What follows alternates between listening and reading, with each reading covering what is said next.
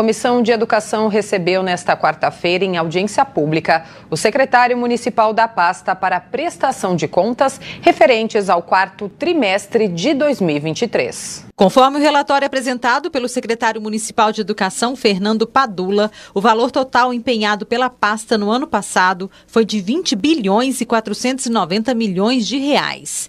Entre os destaques foram inauguradas 21 das 45 unidades educacionais prometidas pelo atual governo para serem entregues até o final de 2024. O secretário ainda reforçou que a fila por vagas em creches segue zerada pelo quarto ano consecutivo, com 354 mil crianças atendidas no ano passado. Hoje, todas as crianças que querem e desejam ter uma, uma creche têm.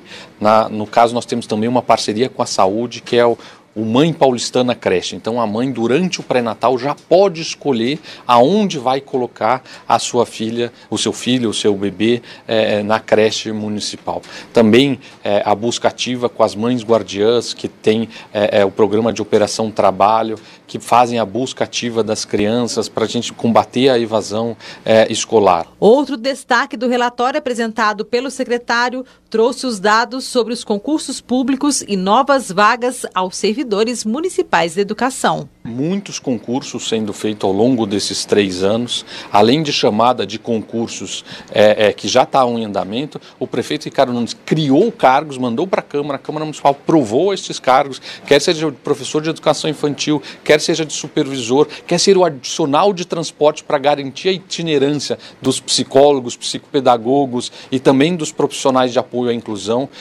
Agora, autorizou a nomeação de 7.700 professores de ensino fundamental, infantil e fundamental 2. Já estamos pedindo um novo concurso. A vereadora Edith Salles, do PSD, presidente do colegiado, conduziu o debate.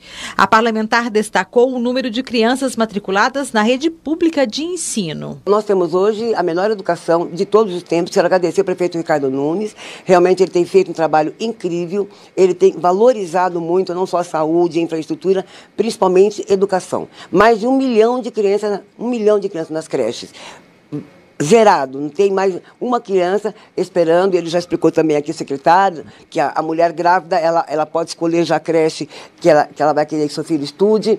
Então, várias ações, é, o salário que aumentou, agora o piso é de 5.500 e poucos reais, então muitas melhorias, né? Servidora da Educação, a ex-vereadora Claudete Alves representou o Sindicato de Educação Infantil, o CEDIM, e fez questionamentos sobre a atual gestão da pasta é importante a gente se enxergar no orçamento e nos gastos da secretaria.